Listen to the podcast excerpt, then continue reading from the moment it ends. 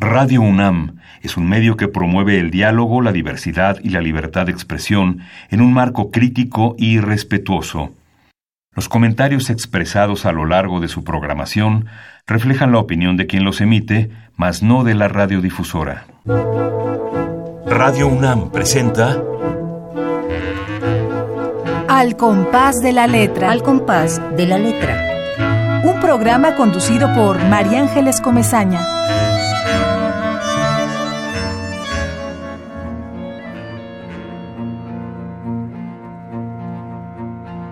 Yo soy la tierra nueva de mi esperanza, el espacio prometido donde florece la luz de mi verdad primera. Soy mi desierto más vasto, el cielo inmenso de la duda, la respuesta silente de la noche, la abandonada tempestad de mis soledades.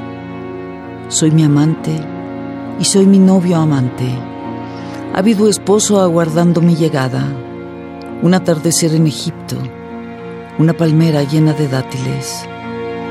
Soy la marejada y el vaivén, el roce continuo y el desgaste, el seductor hacer que me descubre. Porque soy golpe insatisfecho remodelando la piedra, desmoronando lo duro, reacomodando lo nuevo. Soy textura suave, desmedida, una montaña erguida entre pantanos. Soy la última búsqueda, la oscuridad y el claro una mujer creciendo hacia su yo infinito.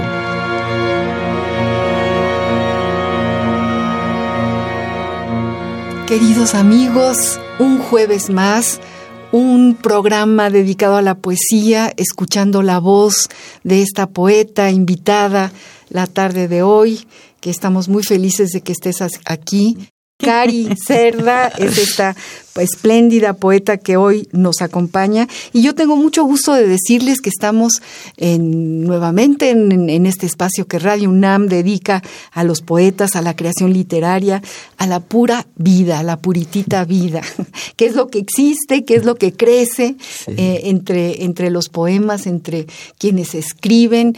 Y bueno, Cari, a mí me ha dado muchísimo gusto leerte, tenerte aquí, eh, que, que, formes parte de esta colección de maravillas yo voy, coleccionando, voy coleccionando a mis poetas queridos. Tuve una, una de ellas. Y bueno, queridos amigos, al compás de la letra, soy María Ángeles Comezaña, nuevamente con ustedes. Voy a leer una pequeña semblanza de la poeta invitada de la tarde de hoy, quien además quiero decirles que ha seleccionado una palabra, una palabra muy importante en la vida de todos, una palabra que, que nos estimula que nos hace pensar, que es el verbo crecer, ni más ni menos.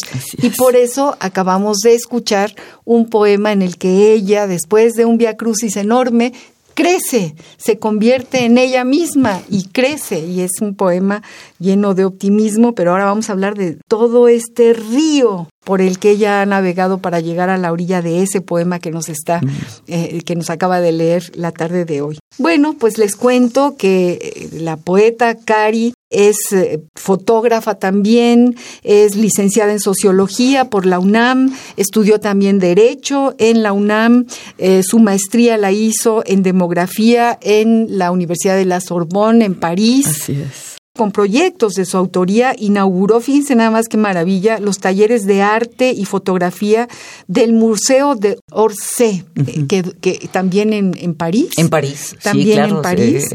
Y del Museo Rodin de París. Sí. Qué cosa más maravillosa. los dos. Imagínate. íbamos de un museo a otro, ¿no? Los grupos y veníamos, era muy bonito. ¿Y cómo fue que, que, que, que, tuviste este proyecto? Cari, cuéntanos algo antes de seguir.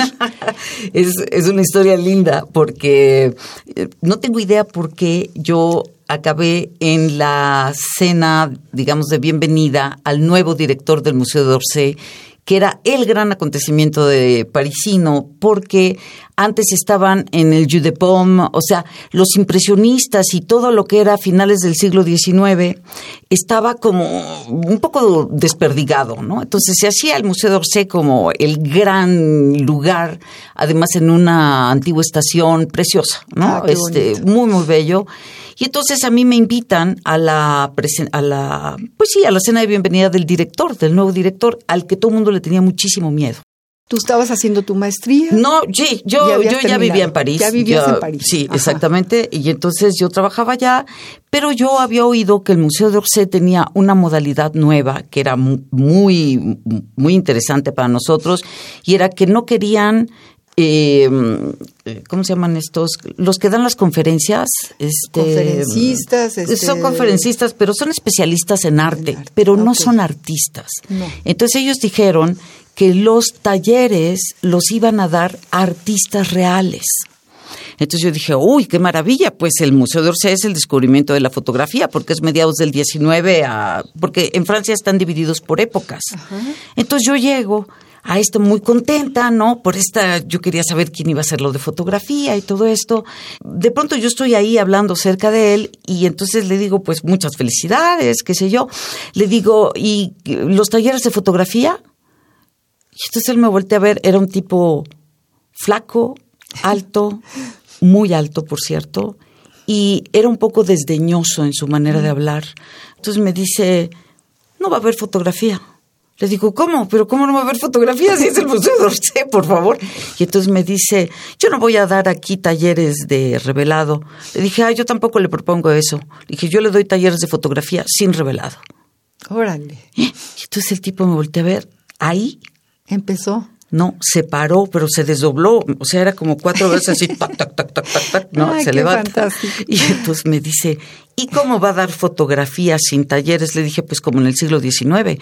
Nosotros, los fotógrafos, no, no metíamos las manos a los ácidos, ¿no? Le dije, lo voy a dar con Polaroid. Y entonces se me queda ahí. Se me quedó viendo y me dice, mándame su proyecto. Y fui la única extranjera que entró. ¡Qué orgullo, Cari!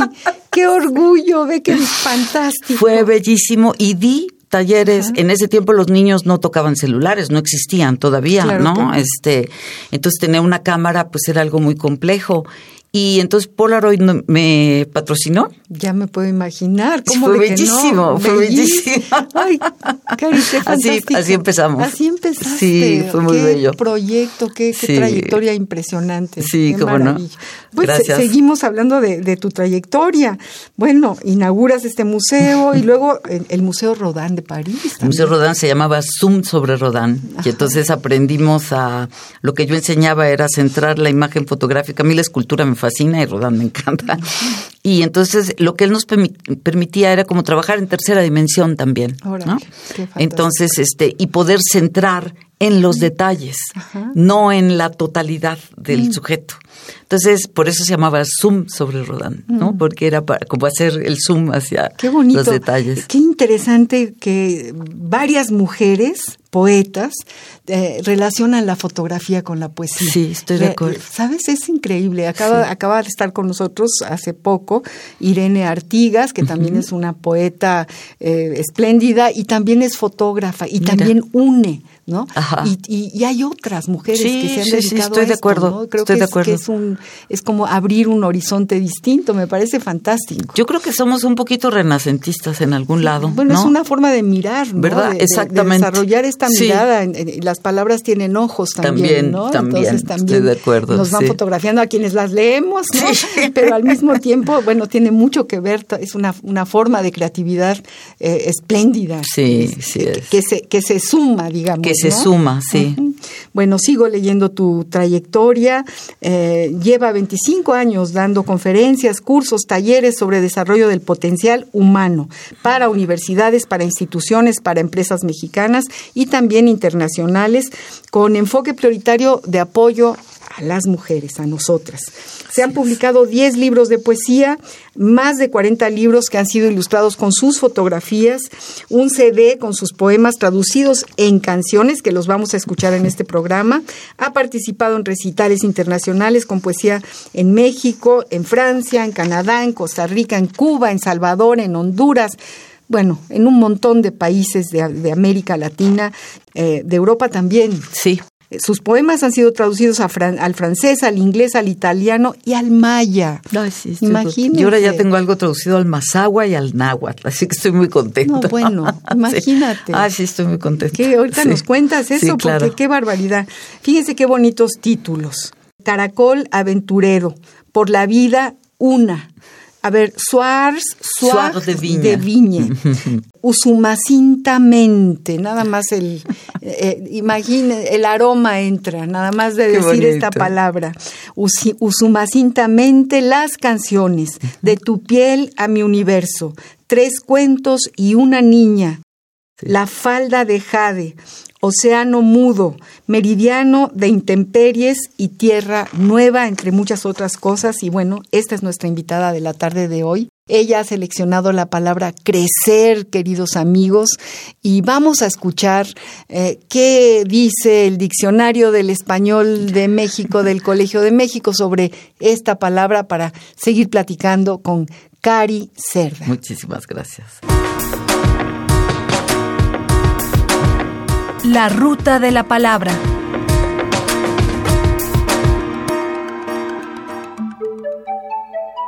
Crecer. Aumentar de estatura una persona o de tamaño, de importancia, de número o de intensidad algo. ¿Cómo ha crecido este niño? ¿Crecer un árbol? ¿Crecer la corriente de un río? ¿Crecer el huracán? ¿Crecer el desempleo? 2. Desarrollarse un ser viviente hasta alcanzar la madurez. Crecer una persona. 3. Crecerse. Aumentar el ánimo, la confianza o el valor de uno mismo, generalmente por un motivo que lo rete. Se creció el torero. Crecerse al castigo. Diccionario del Español de México de El Colegio de México. La ruta de la palabra. Pues ¿cómo ves los pues, diccionarios? Eh, aumentar la estatura a una persona o de tamaño o de importancia, de número, o de intensidad, ¿no? Eh, es muy, es muy, ¿qué te podría decir? Eh, divertido de pronto ver cómo se traducen o se definen las palabras en un diccionario que yo amo los diccionarios. A mí me gustan mucho. Me, gustan muchísimo. Pero esa primera que dice, por ejemplo, aumentar la estatura, me parece, a mí me encanta porque yo pienso que cuando ya somos adultos ya no aumentamos la estatura de afuera, sino la de adentro. La de adentro. Por supuesto. Pero además todo lo que dice después, ¿no? A ver. Ah, bueno, para explicar esto, ah, yo a veces digo, ¿quién, ¿quién hace los diccionarios? Si es un poeta, luego luego se ve. Sí. Igual yo aquí eh, leo siempre a Pancho Segovia, que sé que está en el Colegio de México haciendo este, ah, este diccionario, ¿no? Pero bueno, como segunda opción, desarrollarse un ser viviente hasta alcanzar la madurez crecer una persona. Como tercera opción, como ya lo acabamos de escuchar, crecerse, aumentar el ánimo, esto ya va, más por las aguas de la poesía, ¿no? Eh, la confianza o el valor de uno mismo, generalmente por un motivo que lo rete, un reto, ¿no? Se creció el torero, crecerse al ah. castigo. Eso nos pasa muy seguido. Claro, nos sí, cómo no, ¿sí cómo no. Sí. o sí, ¿verdad? Sí o sí. y yo te pregunto a ti, ¿por qué crecer como palabra para este programa? Pues yo creo que porque es un leitmotiv para mí. O sea, es, es algo que me entusiasma, ¿no? Siempre me ha parecido como que veo posibilidades de crecer y siempre pienso en las en, en, estas plantitas chiquititas que de pronto nacen en el asfalto o vas en la carretera y de pronto le hace hacia la pobre plantita, ¿no? Yo digo, wow, qué voluntad de crecer. ¿No? De encontrar el sol, la luz, de, de, manifestar la vida, ¿no? En condiciones que uno diría, pero maestra, vete allá al ladito, y ahí está todo el campo este, ¿no? Te va a comer la vaca y te vas a volver leche y vas a hacer, no sé, yogurt o no sé, pues no. No, entonces la plantita está ahí, ¿no? En medio del muro eh, y crece y crece. Y también lo que me fascina es este cambio que el crecimiento no es ni lineal, ¿no? A veces va, digamos que va para adentro o va para abajo, ¿no? A veces se va al oscuro y, y sale por otros lados. Y siento que la dimensión del cerebro humano, no, no vamos a hablar del alma, porque esa no, no, no tengo ni idea, ¿no? Pero cuando menos sé que el cerebro llega un momento desde, el, desde los neandertales, ¿no? Que no le cambiamos ningún chip. Entonces yo digo, qué interesante, ¿no? Debe de ser porque ya no lo necesitamos, sino simplemente se trata de crear nuevas sinapsis, nuevos caminos para crecer. Qué bonito todo lo que estás diciendo. me parece. qué bonito escucharte. Ay, qué eh, lindo. Nos, evocas muchas cosas. Yo me acuerdo de que pronto en mi muro, en el muro de mi habitación, salió una, una hojita o sea, atravesó el muro y entró. Y, yo decía, bueno, ¿de dónde salió esta? ¿Cómo le hizo, no? ¿De dónde viene la, vida, no? ¿De dónde viene la vida? y, y, esa lucha, ¿no? Claro. Esa, lucha frente al muro. Vamos, vamos, vamos. Este, sí, eh, vamos, ¿no? Buscando la luz, la luz, la luz. ¿no? Bueno, queridas amigas, las mujeres crecemos, crecemos siempre, crecemos aunque seamos mayores, aunque seamos viejas. A mí me gusta la palabra vieja. Eh, y, y bueno, este es una es una palabra muy evocadora. A mí me gustaría pedirle a Cari que, que, nos, que nos lea eh, otro de sus poemas. Otro de mis poemas. Y a lo mejor de este libro maravilloso que se llama Tierra, Nueva. y que además es un libro de, muy dedicado a las mujeres. Creo que eh, incluso lo, se lo, hiciste. Sí, lo hice eh, pensando, en, las mujeres, pensando en, en, lo femenino. Esa es como la, la intención. ¿no? Este es el libro que publicaste en Honduras? O, no, este libro lo mandó a hacer la vicepresidenta de la República Dominicana. Dominicana. Sí, con motivo del el 8 de marzo, el Día Internacional de, las Mujeres. Eso me interesaba que se los dijeras a nuestro público, Exactamente. a nuestros Entonces yo decidí hacer un libro sobre lo femenino. O sea, me, lo pidieron como en noviembre, si no me equivoco. Yo estaba ya por la Semana Internacional de la Poesía. Entonces, eh, pues era un tiempo muy corto para comprometerse para hacer un libro nuevo y tampoco era la intención de ellos, no les importaba realmente. Y a mí me pareció que sí era la oportunidad de juntar, digamos, poner en una misma edición eh, diferentes poemas que estaban en diferentes libros, algunos ya agotados, este, etcétera, ¿no? Que hablaran sobre esta propuesta de lo femenino, ¿sí? Entonces. Y además que, eh, eh, que tienes poemas y tienes una narrativa tienes textos en prosa, sí, ¿no? También. Eh, yo siempre, eh, después de leerte, dije, esta mujer se está confesando a sí misma. Esta es una confesión Qué bonito. en toda la extensión de la palabra. Léenos algo. Muy bien. Pues el libro se llama Tierra Nueva y vamos con Hoy me bendigo. Esto es para que quiero comentarles este poema ya se ha leído en ciudad en, muchos lados, en la UNAM aquí en México también, entonces honramos esa parte. Pero desde hace mucho tiempo ya, desde que lo leí en República Dominicana, decidí que nunca más lo iba yo a leer, cuando menos en público, yo sola, sino que todo el mundo tenía que leer conmigo, porque justo habla de una autobendición. A la vasta tierra de nuestra soberanía es necesario entrar sin pasaporte ni bendición ajena. Bajo mi propio riesgo y responsabilidad, hoy me bendigo. En el nombre del poder que me confiere la vida y ante la realidad de la historia, yo me bendigo. Soy versión insubstituible del quehacer de vivir. Me bendigo, me respeto, me amo. Camino por valle de sombras confiada en la fuerza eterna de la luz que anima toda vida desde mi centro. Soy mi más sólida conquista, mi cimiento estructural, capitana de mi ejército, señora de mis reinos. Anclado al servicio de la vida, inauguro mi poderío, me asumo con toda reverencia. Mientras la gracia me conceda la gloria de la conciencia, Manifiesto la soberanía de mi ser sobre cualquier imagen de autoridad o consuelo. Soy mi propio bastión, mi camino, el único acceso posible hacia la inmensidad de mis territorios. ¿Qué poema escribiste, Cari? Ay, muchas gracias. Qué suerte poder escribir lo que estás leyendo. Y qué suerte escucharlo, porque finalmente la poesía ya no es tuya, ya es mía, ya es de nuestros radioescuchas, ya es... Eh, me acuerdo de mis amigos que están seguramente escuchando este programa, Mayoli seguramente hoy se emocionó muchísimo, eh, en fin, toda la gente que sé que, que, escucha al compás de la letra, que es una convocatoria ya a, un público de siempre, a un público amigo y querido, y de verdad que sí, se me pone la carne chinita, porque además, queridos amigos, si ustedes leen todo el libro, se van dando cuenta lo, lo, lo terriblemente doloroso que es escribir poesía. Eh, yo me acuerdo que alguna vez que tuve el privilegio de hablar y de estar muy cerca de Efraín Huerta, él me decía que le, le preguntaban los periodistas cuando daba recitales, le duele a usted mucho escribir. él lo decía un poco así como, como era él, ¿no? Con esa ironía fina, deliciosa, maravillosa de Efraín Huerta, pero, pero lo decía en serio.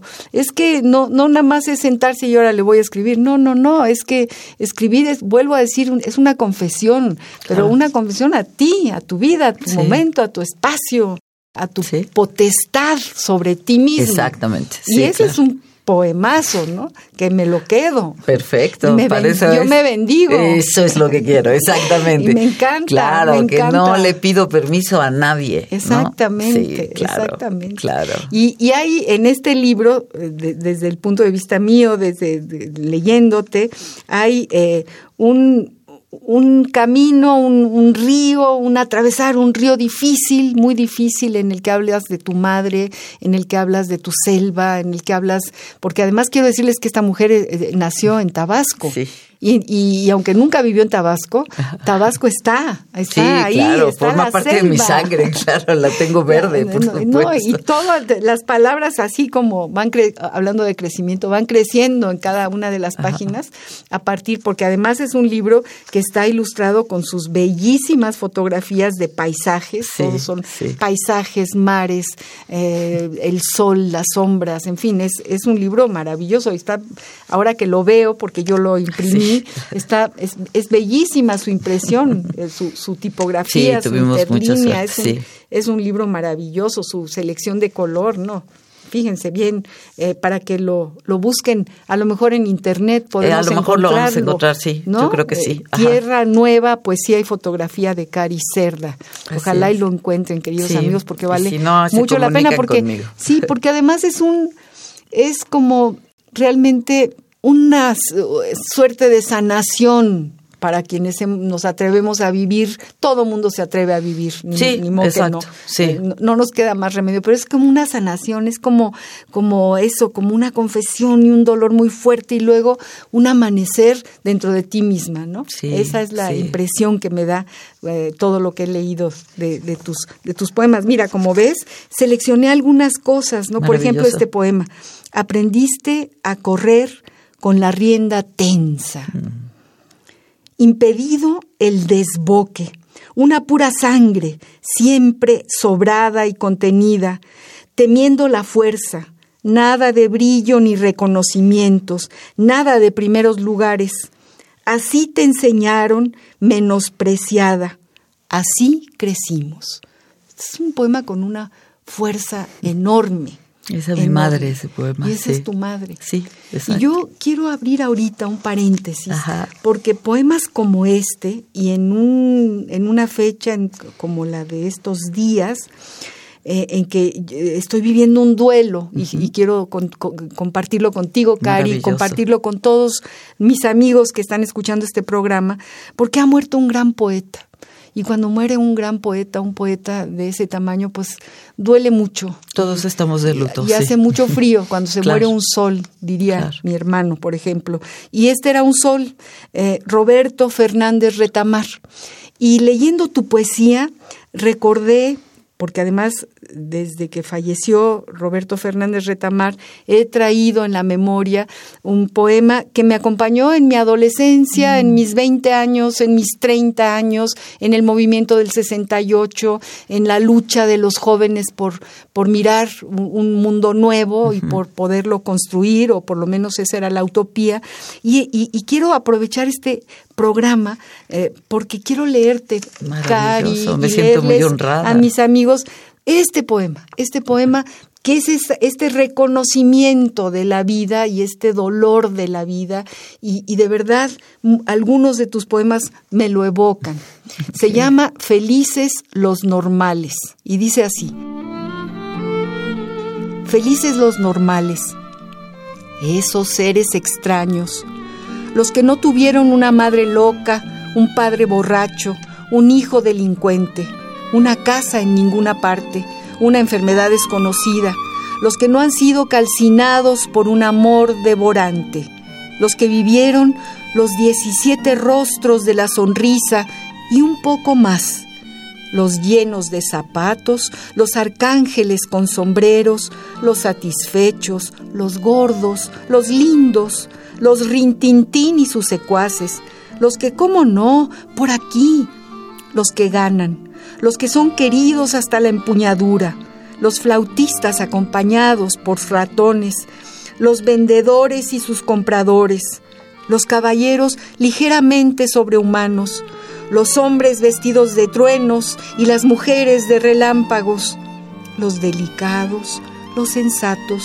los finos, los amables, los dulces, los comestibles y los bebestibles, felices las aves, el estiércol, las piedras, pero que den paso a los que hacen los mundos y los sueños, las ilusiones, las sinfonías, las palabras que nos desbaratan y nos construyen, los más locos que sus madres, los más borrachos que sus padres, y más delincuentes que sus hijos, y más devorados por amores calcinantes, que les dejen su sitio en el infierno, y basta.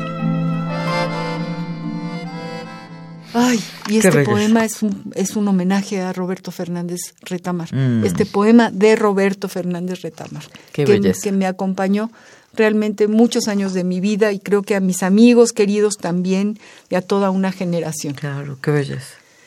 Y regresamos a Cari, a Cari Cerda, a su bellísima poesía, a su música, porque han de saber que además de fotógrafa y además de emprender este conocimiento sobre lo humano en las mujeres y querer ayudar y, nos ayuda con su poesía, también le ha puesto música a sus poemas. Entonces, yo no se la puse, yo promoví, yo, ah, bueno, durante muchos años yo quería que mis poemas se cantaran. Y cuando llegué a México, me volví a dar cuenta de algo que yo conocí toda mi adolescencia, que era que nosotros cantábamos siempre estas canciones eh, que venían en inglés, ¿no? que nadie sabía realmente inglés y todos decían, ah, baby, uh", ¿no? Esas cosas extrañas. Qué o hacían cosas raras como los chícharos dulces, ¿no? en fin. Entonces yo quería que la poesía se bailara y se cantara, aunque no se supiera que era poesía, ¿sí? Em, y bueno, después de, creo que le que me costó como unos 20 años, ¿eh? que alguien se atreviera, porque eh, los músicos me decían, no, pero es que, es que eso no está rimado, porque yo escribí en verso libre, ¿no? Entonces, este, y las canciones así no se hacen. Y yo decía, pero ¿cómo van a poder cantar esto? Pero por favor, ¿no? Hasta que una vez una mujer, Miriam Sánchez, una gran cantante, eh, escuchó un poema mío y yo le puse uno de milanés, por cierto. Y entonces le dije, mira, yo así quisiera que se cantara, no sé qué. Y entonces ella, este, un día me dijo, ven, te quiero enseñar algo. Ah, pero ella se encontró ese libro de Usumacintamente en casa de otra amiga nuestra que es cantante. Ay, qué nombre, déjame que lo vuelva Usumacintamente. te voy a contar la historia de, de ese nombre, porque la cosa es que para cerrar con esto, justo ella me llevó, entonces le encantó el libro, le parecía igual, el nombre le encantaba, toda la historia le encantaba, y me llevó a oír una canción que vamos a oír ahorita, que es la que abre el disco, si es la primera, y este, y el nombre viene porque yo iba a fotografiar una, un poblado muy cerquita de los Sumacinta, y yo cuando voy fotografiando viajo en, en helicóptero sin puertas, sentada atrás del piloto. Pero esta vez algo pasó que no pudimos quitar las puertas y yo tuve que viajar adelante. Creo que mm, no sé por qué. La cosa es que era muy raro y de pronto al pasar sobre el Usumacinta estaba muy crecido, muy, muy crecido y es gigantesco. Y entonces yo le digo al piloto, así quisiera amar un día. Usumacintamente. Ah, qué bonita historia. y el piloto agarró, se dio la vuelta y, me llevó sobre el usumacinta y bueno. bueno, esa, es una declaración de amor al agua, al piloto, al a usumacinta y, a la vida, y al crecimiento. Y al crecimiento. ¿no? Pues Cuando el río Justo el río crece, crecido, Ahí está, exactamente. Más ni menos, volvemos a tu palabra. Así es. Y entonces vamos a escuchar Soy Trovador, que es la que abre el disco. Queridos amigos, ¿quién canta? Pues canta Miriam Sánchez, precisamente. Eh, la música y los arreglos, parte de las músicas son de ella también. ¿eh? este, sí, es una mujer muy, muy talentosa. Entonces vamos a escuchar Soy Trovador.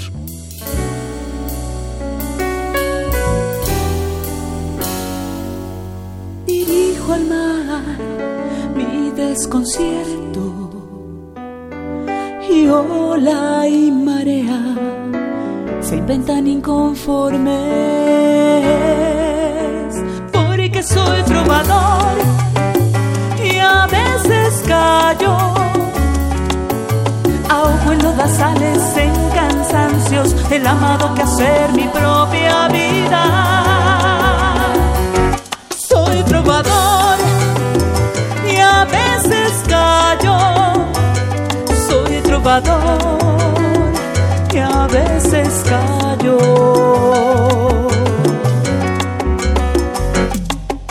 Mas hoy de frente ante lo inmenso, crepita incorruptible, mi vasto incendio de palabras.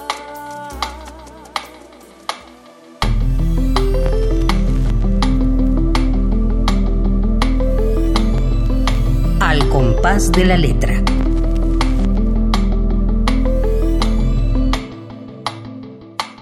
Soy trovador. Ay, qué emoción, qué bonito, qué. Ahí está el poema, sí, A ver, enséñamelo, enséñamelo. Yo, yo quiero contar algo sobre Soy trovador, porque eh, yo no le puse Soy trovadora. Yo me fui a La Pampa una vez y no podía escribir. Y me acordé de alguien muy querido que seguramente conocen, que es Marcial Alejandro. Claro, Marcial Alejandro fue un gran amigo mío y él me decía que yo era que éramos trovadores, eso es lo que él me decía siempre, ¿no? Entonces yo le creía, pero aquella vez me di cuenta que yo en ese tiempo no encontraba la palabra trovadora, no me sonaba. A mí no me suena. No, no, no la usamos para las mujeres. No, Trovadora. Trovadora, y en ese tiempo menos. Ahorita lo hubiera usado, pero por supuesto. Pero el, el poema se quedó como soy trovador. Después, cuando hubo la reedición de este libro, yo dije, pues lo puedo cambiar. Y dije, no, yo me sentía realmente un trovador y me parecía que esa es la libertad poética. que yo puedo ser hombre, mujer, silla, eh, penacho de tucán, ¿verdad? Este, o pata de cocodrilo, soy quien soy. y te bendices. Y me bendice. Punto final. Soy trovador, dirijo al mar mi desconcierto, y ola y marea se inventan inconformes, porque soy trovador y a veces callo, ahogo en lodazales, en cansancios, el amado que hacer mi propia vida. Soy trovador y a veces callo mas hoy de frente ante lo inmenso, crepita incorruptible mi vasto incendio de palabras al desatar mi voz, su piel de letra, por la llanura eterna de la pampa. Fíjate, mi voz, su piel de letra. ¿Qué, qué imágenes bellísimas Cari, nos traes aquí, aquí, aquí, aquí está el usumacintamente. Siempre yo digo que hay un, duende que se aparece entre el libro de poesía, las letras, las palabras, la invitada, la voz de la invitada. Y tu bellísima presencia, tu alma que nos da cabida a todos. No, pues no me digas que yo, Qué belleza. para mí es el gran privilegio tener este espacio para ustedes y para la mm, creación que ustedes hacen. Pero eso habla de la amplitud de tu espíritu. Y es un privilegio que, que da Radio UNAM. Claro. Nuestro director, que es poeta Ay, mi alma mater, además, claro. alma mater. Este libro, este, este Usumacintamente se presentó aquí, justo en Radio UNAM. ¿Ah, sí? Aquí se presentó, éramos todos los cantantes, son como siete cantantes. Bueno, hay una canción que tiene como 18, pero los cantantes que llevan el disco son siete. Y aquí se presentó por primera vez. Cari, tú has viajado por todo el mundo Pues, y, has- y te bastante. subes a un helicóptero y lo dices como cualquier cosa y te subes sin, sin las ventanas del helicóptero en la parte de atrás y nosotros nos quedamos callados sin darnos cuenta de qué, quién es esta mujer, cómo, que cuéntanos, cuéntanos. Y después nos cuentas cuándo empezaste a escribir, desde Claro, de- claro. dónde empezaste a escribir, eh, por qué la poesía. Pero ahora cuéntanos, cuéntanos lo primero, este gran asombro, que te subas a un helicóptero. Pues la verdad es que en la vida los regalos a veces no siempre vienen envueltos de la mejor manera. Y yo soy madre soltera y yo viví muchos años en Francia, viví más de 15 años allá. Y cuando llegué a México, yo quería mostrar la belleza de México. Pero pues era una desconocida con un bebé en la panza y había que salir adelante. Y poco a poco no se abrieron puertas ¿cómo decir? Así de a poquito, sino a mí se me abren de pronto portones enteros, ¿no? Y entonces uno se- y a veces uno se asusta, ¿no? Dice uno, pero ¿cómo voy a hacer eso, no? Y yo le hice unas fotografías a unos bebés, como el mío, y el papá de una de las bebés era editor. Y con ese hombre yo levanté una empresa, él se murió, él me robó, él me estafó, pero él me enseñó a hacer libros. Ah, qué bonito. Y yo se lo agradezco infinitamente. Claro, claro. Él vio claro. mi ojo, vio los tres retratos que yo le hice a su hija y me los baja así, se me queda viendo y me dice, porque es un tipo osco, así, me ve como de arriba abajo y me dice, ¿qué? ¿Tú eres fotógrafa? Y le digo, sí.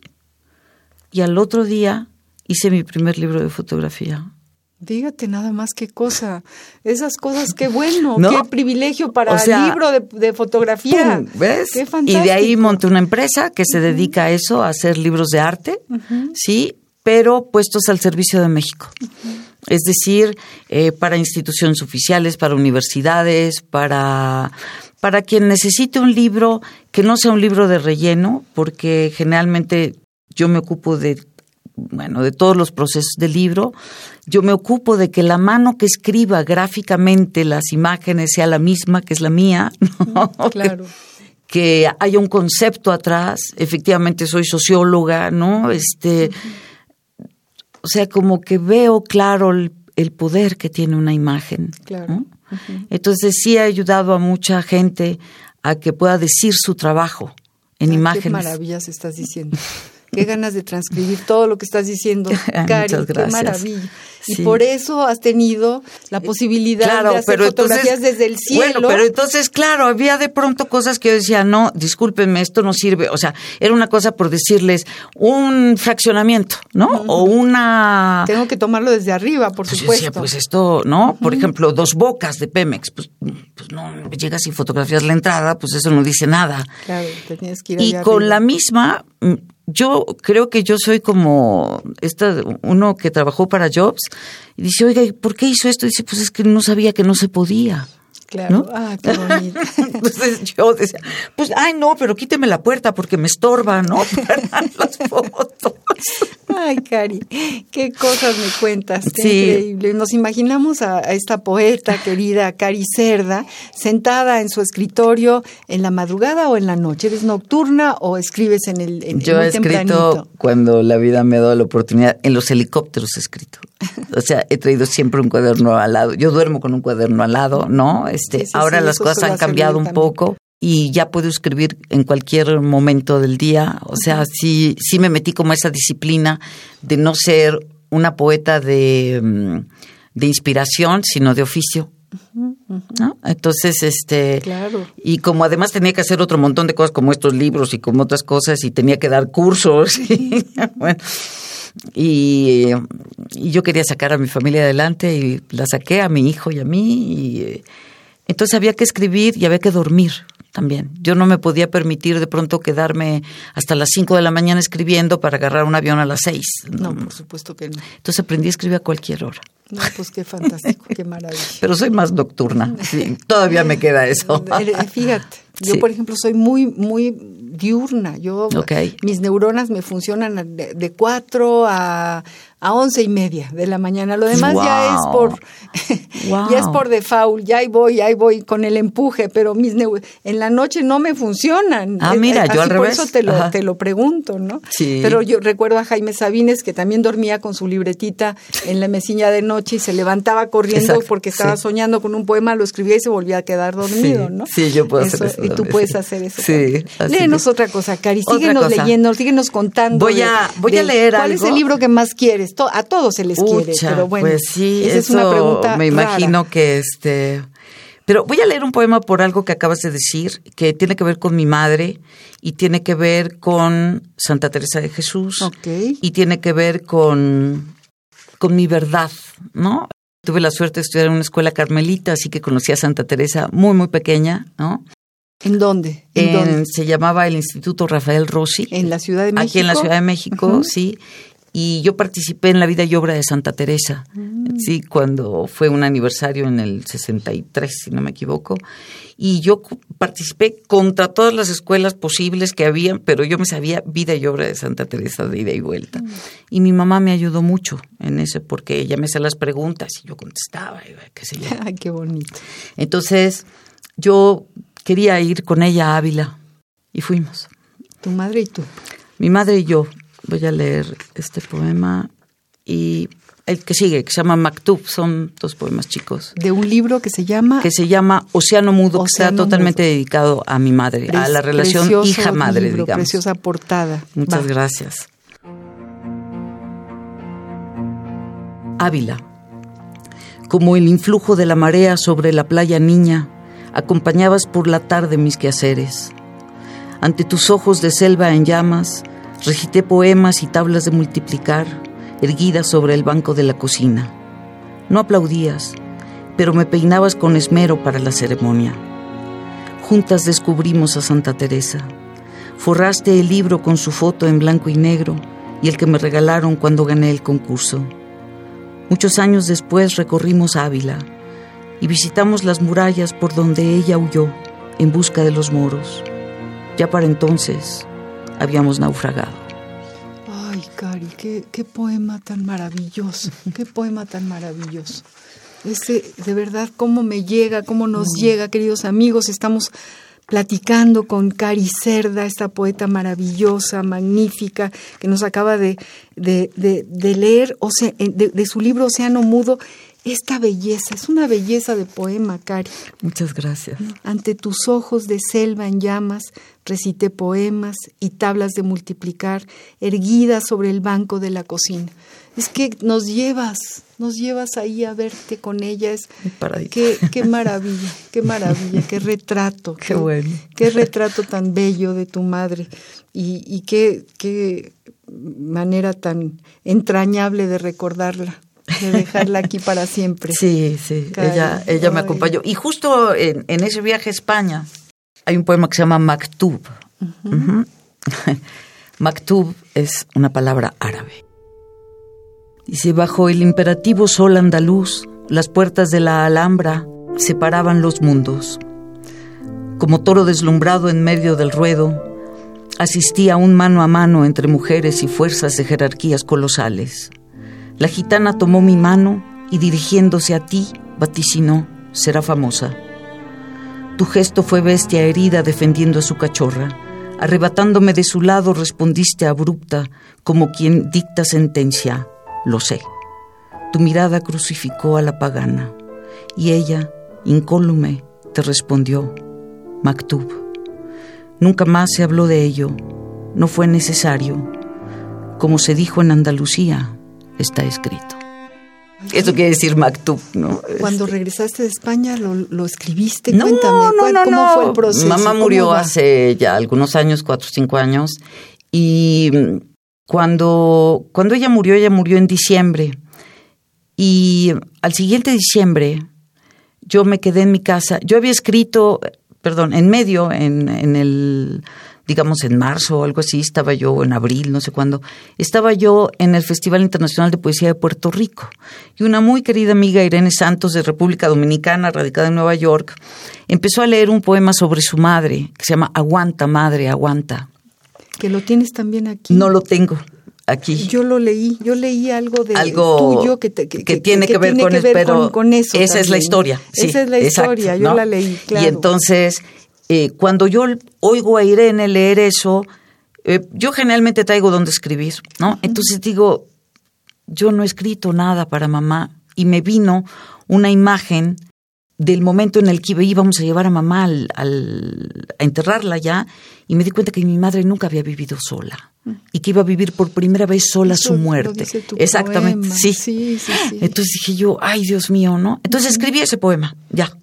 Y entonces al tiempo, con una mujer muy interesante, de pronto leyó ese poema y me dijo, Cari, es que aquí hay mucho más que un poema. Y entonces al siguiente al siguiente diciembre yo me encerré en mi casa, mi hijo se fue de vacaciones, no recuerdo a dónde. Yo me encerré, despedí empleados, a todo mundo le di vacaciones, me encerré y durante no sé cuántas semanas escribí Océano Mudo. Entonces yo quería hablar de la relación hija-madre, no madre-hija. Claro. ¿No? Sino hija-madre y quería decir mi verdad porque yo a mi madre la adoro, la sigo queriendo y le bendigo y le doy gracias por, por la vida que me dio. Pero mi madre fue terrible conmigo. Pues fue dura, ¿no? me, fue injusta, fue otras veces fue hermosa, pero, pero ella tenía mucho conflicto conmigo, muchísimo conflicto. Ella quería que yo me quedara callada y yo nací artista, ¿no? Entonces yo bailaba y bailaba flamenco. Ay, Cari, queridísima. Cuéntanos, síguenos contando. Pues así, entonces así nace Océano Mudo, como yo la acompañé mucho cuando, hasta que ella murió, pero quería, quería hablar de la verdad del amor y de la fuerza, ¿no? Como no tiene que ser perfecto, tiene que ser humano, ¿no? Claro. Y el, el amor humano no es perfecto. Yo, yo también eh, digo, la madre es la madre y también somos madres nosotras, nada más son ellas nuestras madres, pero me acuerdo de un poema que escribí yo que terminaba diciendo cuál será la ventana que me dejes para asomarme y verte y saber quién eres y saberme Terminaba con eso. Y saberme. Y saberme cuál será la ventana que me vas a dejar para saber quién eres y saber quién soy. Ya dame chance. y bueno, eh, a estas alturas de, la vida y del campeonato y del camino y del dolor y de todo lo que del crecimiento. del famoso crecimiento que duele tanto, caray, como duele crecer, ¿no? Entonces, bueno, este, uno, uno puede entender ciertas cosas o, en fin, los sentimientos han pasado por épocas, son como una especie de río, ¿no? acuerdo. Y ahorita, por supuesto, es la vida, es así. Así es. Es así. Y además ella era también un ser humano y eso me gusta mucho, ¿no? Claro. Sí, sí, sí, como, yo. Como tú, como cuál será la ventana que me dejes. Exactamente. Para saber quién eres y saberme. Vamos a escuchar otro poema tuyo musicalizado. ¿Cuál? Excelente. ¿Cuál? Em, ya escuchamos Soy Trovador. Ya soy Trovador. Entonces vamos a escuchar Tierra Nueva. Va.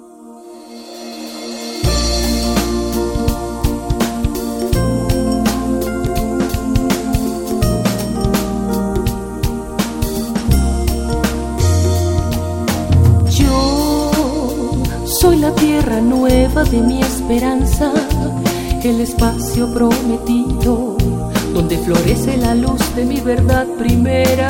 Soy mi desierto más vasto, el cielo inmenso de la duda, la respuesta silente de la noche, la abandonada tempestad de mi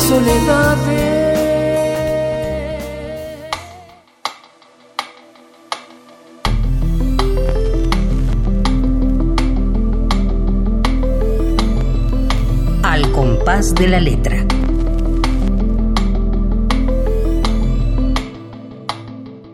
Bueno, y seguimos muertas de gusto, de alegría, de emoción, porque Cari eh, es todopoderosa, eh, le entra todo, no tiene límites, afortunadamente. Es una mujer además bellísima, llena de luz y, bueno, eh, sus poemas también han sido acariciados por, por los temas musicales. Sí, cómo no. Y yo creo que es muy importante porque además son magníficos, es decir, hay, hay que tener un poco de, virtuosismo para lograr que un poema se escuche bien. Mucho, claro. con música, no es cualquier no, cosa. No, no, no. Además fue un gran reto porque yo quería en este libro de Usumacintamente y en el disco, Usumacintamente las canciones, que fuera, que se respetaran los poemas tal y como estaban. Ahorita yo tengo otro disco eh, que si alguien quiere ver, tenemos, por ejemplo, tengo una canción que subí hace un tiempo que se llama Me sobra tanta noche, que está en YouTube. Ah, qué bonito. Con mis fotografías de Nueva York. Entonces, pero en este libro sumacintamente era como, yo quería a fuerzas que se respetaran tal cual, que no se cambiaran ninguna palabra. Y ya después ya empecé a hacer poemas más, bueno, letras de canciones más pegadas a la música. Entonces, pero sí son retos, sí es cierto. Son retos, pero qué bonito. Y, y sí, efectivamente, tú lo logras. ¿No? No, Hemos se logrado, en grupo. desvirtúa ninguna de las dos, ni la letra, ni la música. Creo que y, sí. Y sí, y, y suena rico, ¿no? Y se te va metiendo y es una... Es, otra una manera, delicia, es sí, otra manera. claro, sí. Nos preguntan eh, dónde pueden encontrar tus discos, tus libros. Cuéntanos, cuéntale Pues al algunas público. en Cari. internet, Usumacintamente está en internet. Y si no, siempre pueden comunicarse conmigo a caricerda.gmail.com o a mis páginas de Facebook. Tengo páginas públicas como artista, Cari Cerda Artista. Porque yo tengo, de pronto no los encuentran, de pronto sí, entonces es como más fácil, así.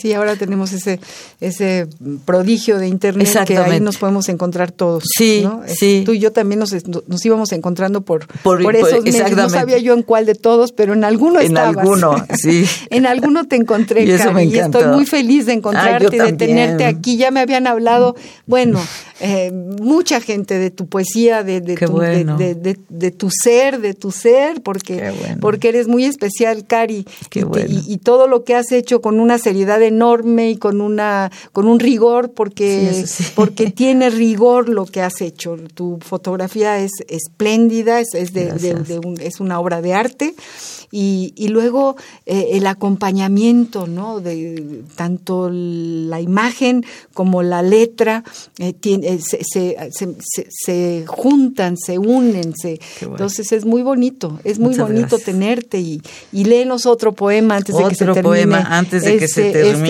este programa de otro libro Este, vamos a leer de. eh, me parece muy interesante cuando dices que, que yo tengo la tierra.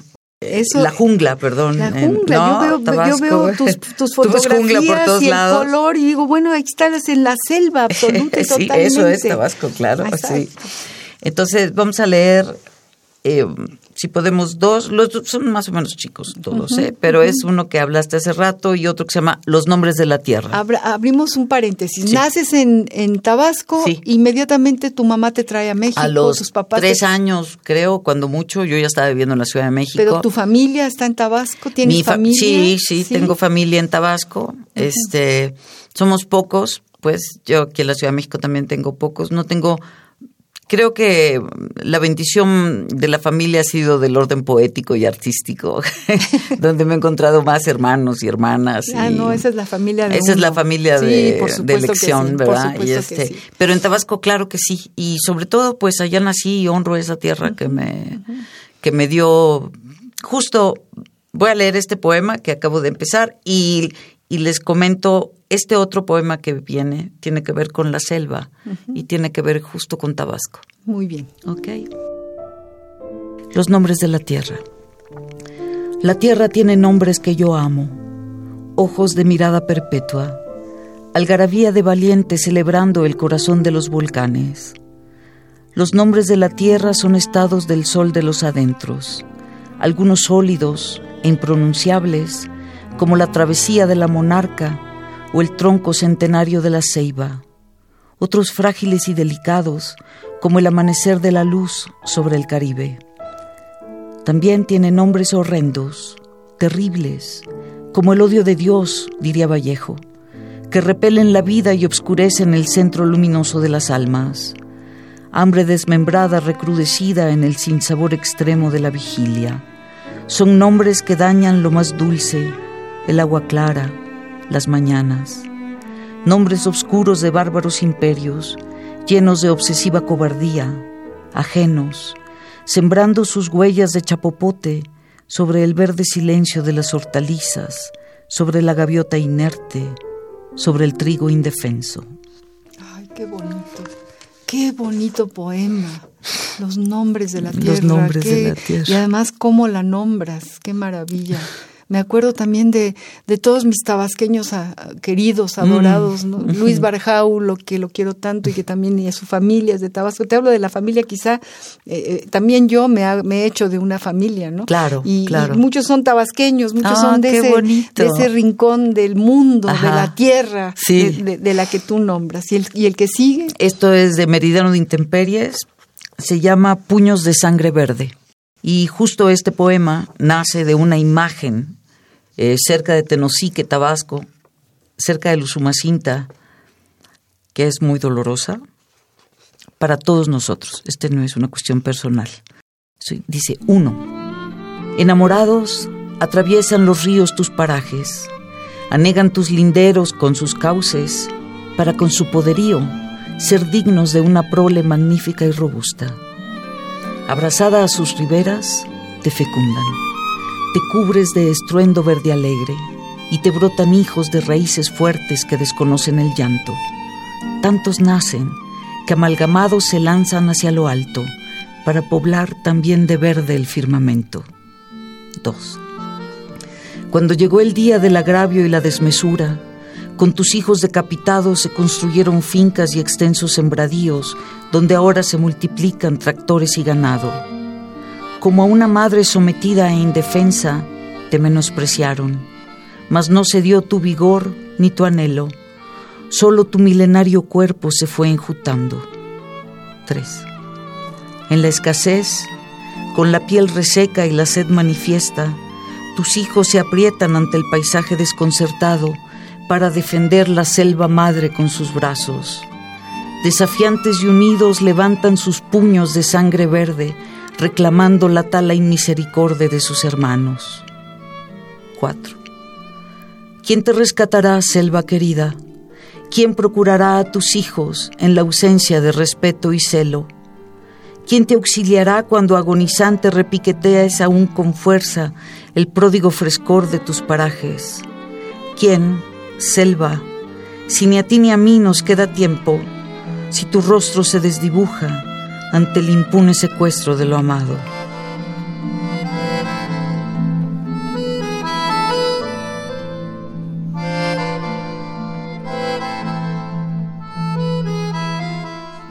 ay, qué declaración de amor y, de dolor.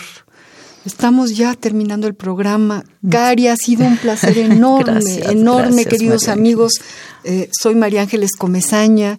Este ha sido un programa espléndido con la poeta Cari Cerda. Gracias. Los invito a que la busquen, a que la lean. Y bueno, yo quiero agradecer a Radio UNAM, a Benito Taibo, a mi queridísima mm, Ivonne Gallardo, que es la productora del programa, a María José González, que ha estado en la, en la operación, que ha estado en los controles técnicos. Y bueno, los invito a seguir escuchando este programa que ama la poesía y que lucha por ella y seguirá haciéndolo. Gracias, Cari. Gracias, gracias. Gracias. Muy buenas tardes. Radio UNAM presentó Al compás de la letra. Al compás de la letra. Un programa conducido por María Ángeles Comezaña.